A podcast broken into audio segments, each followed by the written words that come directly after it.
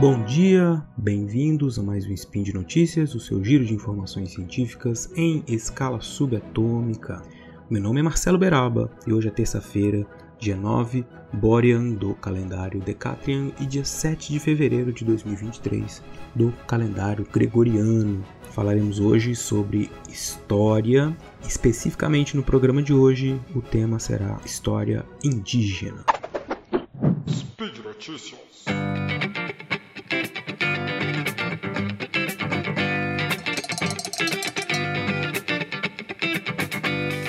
Bem, meus amigos, minhas amigas? História indígena, sobre o que estamos falando? O próprio nome já diz que estamos falando das histórias dos povos originários aqui das Américas, no caso específico do Brasil. Né? Mas o que, que, tem de diferente quando se fala de um tema muito, muito amplo como esse, né? História indígena, que são muitas histórias. Bom, primeiro, a primeira coisa que nós temos que ressaltar é da relevância e da atualidade do tema. Nós vivemos ah, as consequências da Constituição de 88, 1988, que garantiu finalmente né, uma série de direitos de respeito às culturas indígenas, povos indígenas e a tudo que eles representam para a história do Brasil.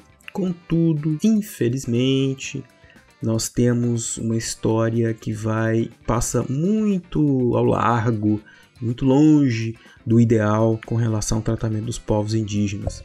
Não preciso dizer a vocês o que acontece o, no último mês de janeiro, é, o que foi revelado né, com relação aos povos Yanomami, em Roraima, é uma triste realidade né, que faz parte de uma longa história uma longa história que foi agravada, evidentemente, nos últimos anos, por pura negligência e uma negligência criminosa, quando não uma ação deliberada de genocídio, mas é, que é infelizmente uma história também ligada a uma, uma, um movimento já que vem desde a colonização, do início da colonização, que é um, uma atuação de destruição transformação deletéria mesmo das formas de vida, do, das, dos saberes, da, da cultura, da estética, da cosmologia, tudo né, relativo aos povos originários, também conhecido como os povos indígenas. Pois isso é a história, né, como uma, é uma das ciências, né, junto com outras ciências sociais, que se preocupa com essa questão, que, que se problematiza essa questão indígena. E aí a gente tem dois momentos, ou na verdade temos vários momentos para pensar a partir da, da perspectiva histórica sobre a questão indígena. Primeiro é pensar assim numa historiografia tradicional, né? que seria aquela que oficial, que criou a história do Brasil. Né? É, nesse momento, sempre o índio é colocado, o indígena né, é colocado como né, nessa história assim oficial que, que surge ali no século XIX, um, nós temos um indígena que ele foi assimilado. Né? Ele tem o primeiro momento do contato, o momento em que eles morrem, e aí eles, eles desaparecem da história. Né? Se tornam assimilados, eles se tornam. Eles só reaparecem quando resistem, né? quando provocam obstáculos ao avanço do projeto colonizador. Esses, esses grupos indígenas, né? Eles por muito tempo foram tratados pela história dessa forma, então, como é, personagens coadjuvantes de um grande projeto de ação portuguesa de colonização. Coadjuvantes, inclusive, em relação ao, até o, o sistema escravista, né? O, a vinda dos, dos africanos escravizados deixa a, o papel dos indígenas também numa situação de coadjuvantes. Eles não eram escravizados, era proibido eles serem escravizados. Eles viviam em suas terras e aos poucos iam sendo assimilados, como eu disse, né? sendo transformados em cristãos e, se, e deixando de ser indígenas. Essa era a visão que a historiografia trazia, uma, uma visão de apagamento, né? uma visão de como se esses indígenas eles tivessem um momento ali no Brasil colonial depois tivessem desaparecido. O que, que essa historiografia mostra, né? É, o que, que, tem sido feito, na verdade, hoje em dia? O que, que a, é, é justamente para combater essa visão tradicional da história, que a história oficial criou. Né? É preciso pensar a diversidade das sociedades, das sociedades originárias, né? os diversos grupos, significados, saberes que eles traziam. E é preciso colocar essas pessoas é, originárias né? Dentro do processo de formação e desenvolvimento das sociedades que aqui se criaram na América. Né? É, esses indivíduos eles têm uma presença e um protagonismo significativo é, em diversos processos de formação né, desses, das sociedades em geral, né, tanto como trabalhadores, como, como divulgando, é, desenvolvendo técnicas, e também como trabalhadores escravizados, né, que apesar de existir essa, essa lenda né, de que os indígenas não foram escravizados, eles foram né, por muito tempo, mesmo sendo proibido, né, e, e como alvos né, do projeto colonizador. Um das, uma das, das formas né, de justificar a colonização era justamente a, uma, um projeto teológico, eu, eu diria que é político-econômico e teológico que é organizar a, a colônia, a exploração dos bens que fosse possível ser explorados e também a catequização dos, dos, nativos, que era vista como uma ação de salvação por parte dos missionários. Né? Então é preciso fazer o quê? É preciso rever a historiografia. Os historiadores antropólogos, né? os historiadores em diálogo com antropólogos, têm pensado em quê? Em rever essa leitura da história, que é uma leitura muito etnocêntrica e que tem uma visão idealizada desses indígenas, como se eles fossem ou é, endemoniados ou muito ingênuos, né? E, e, o que tem sido feito é, na leitura das fontes, especialmente escritas pelos, pelos europeus, né? então elas são carregadas de etnocentrismo, de eurocentrismo, é, tem sido feita uma leitura é, na tentativa de encontrar nas entrelinhas as formas como os indígenas é, assumiam um protagonismo nas relações com os brancos. Né? Eles negociavam a todo momento, negociavam, faziam negociações políticas, eles tinham compreensão do papel que eles tinham, da importância que eles tinham para os portugueses, como por exemplo na organização de guerras contra outras, outros grupos inimigos, na própria no trabalho de exploração da terra. Né? Então, isso tudo também era negociado. Era havia um interesse por parte dos, dos nativos em colaborar ou não com os portugueses, né? Então, quando a gente sabe que quando a gente tem esse olhar, né, e, e, humaniza os indígenas, né? Então a gente sabe que eles são, eles não são cristãos, que eles têm uma outra cultura, mas isso não os faz inferior e não os faz menos humanos. Eles, eles agem por, por interesses, ainda, né, que hoje nós saibamos que esses, muitos desses dessas ações resultaram em uma, em, eh, tiveram como resultado, né, um resultado muito ruim para a maior parte dos grupos indígenas. Né? E, e eles perceberam isso. Né? Não foi uma coisa que também eles foram sendo levados e foram e acabou. Né? No momento que eles percebiam que o projeto, que a, forma, que a ideia dos portugueses na relação com eles era uma relação ruim para eles, é, eles se revoltavam. Iam embora, fugiam, faziam guerra, né? enfim.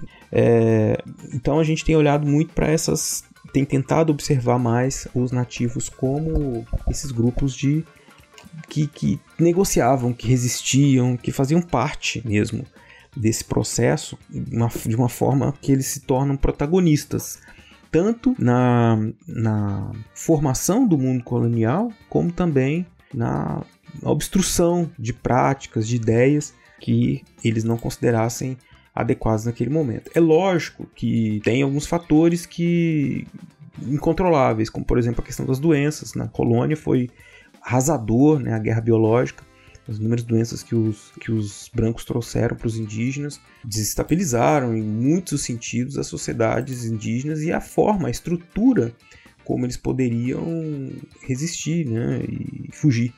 Mas, na medida possível, eles continuaram resistindo, fugindo, é, se adaptando. Né? Uma frase do Ayrton Krenak, uma fala dele no sentido que vai no sentido de, que, de mostrar como é presente essa colonialidade.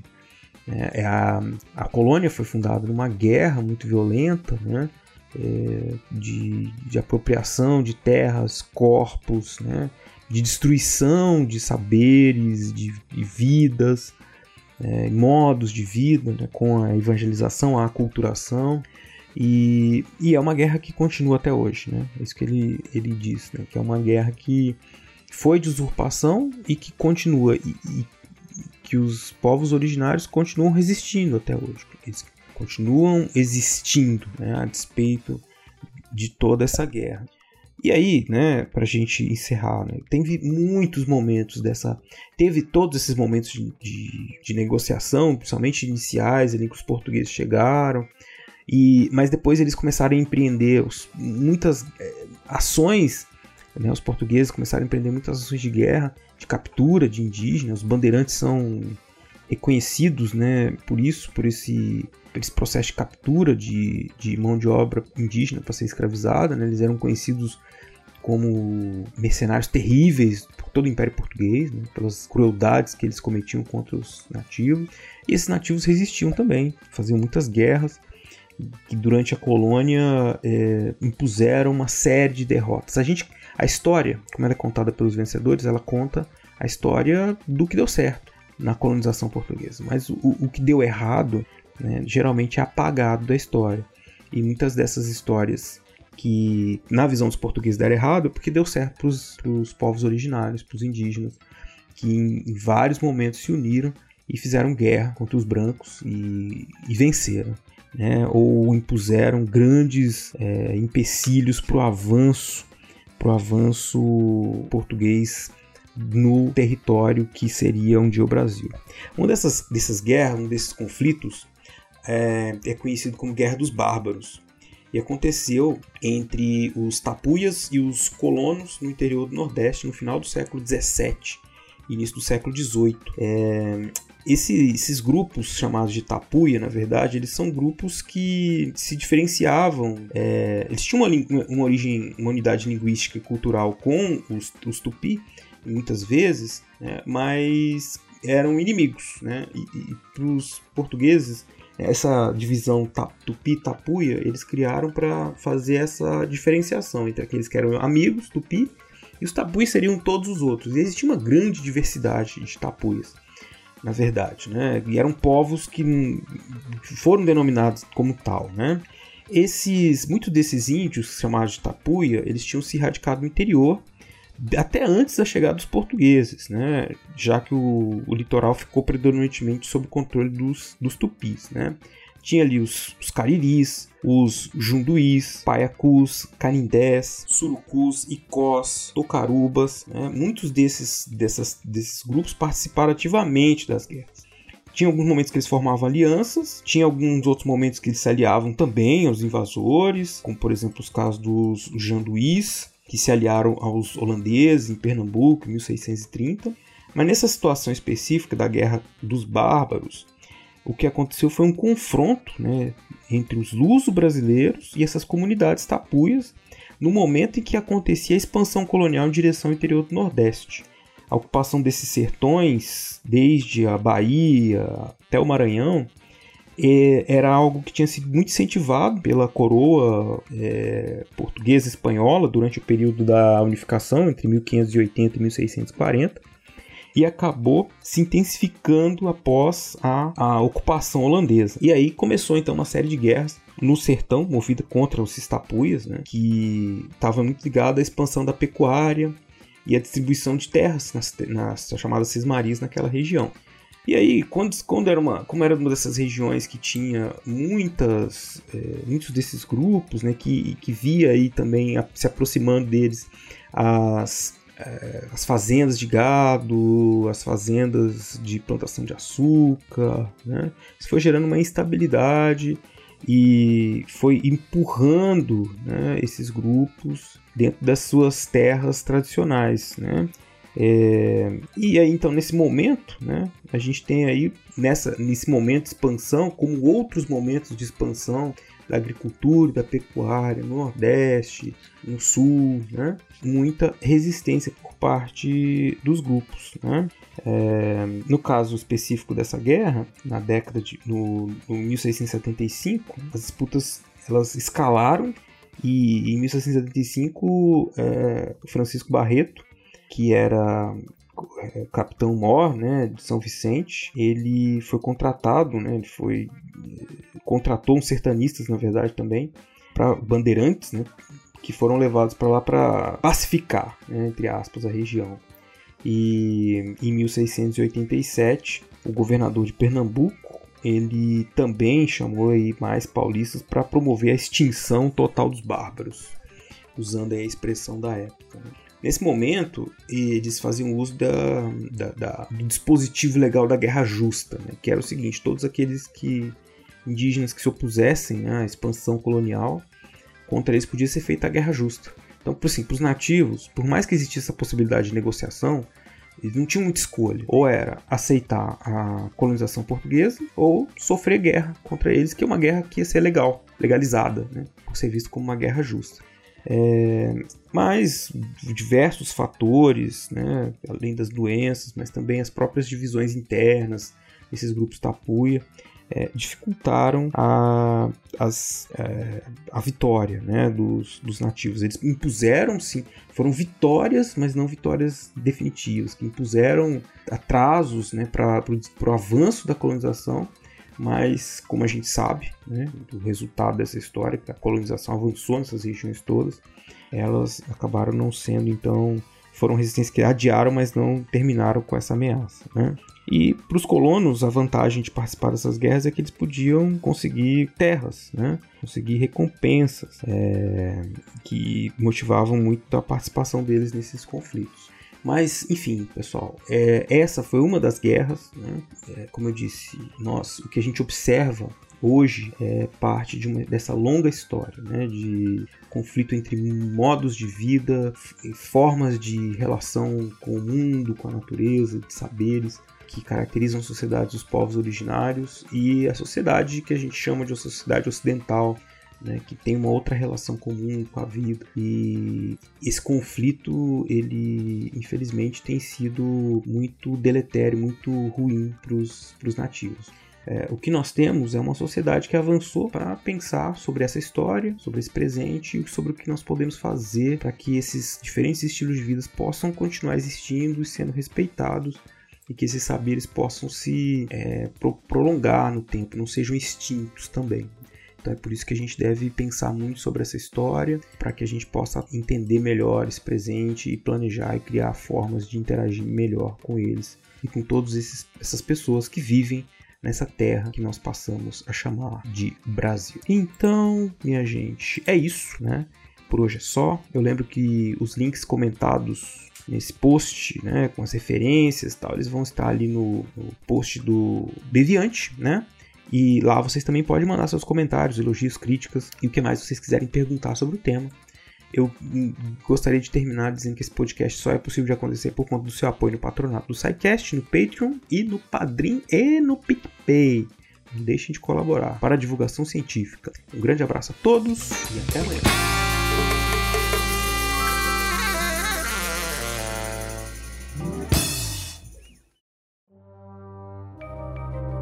Este programa foi produzido por Mentes Deviantes.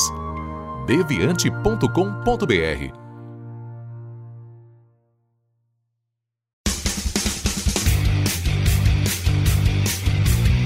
Cortes, edição de podcast.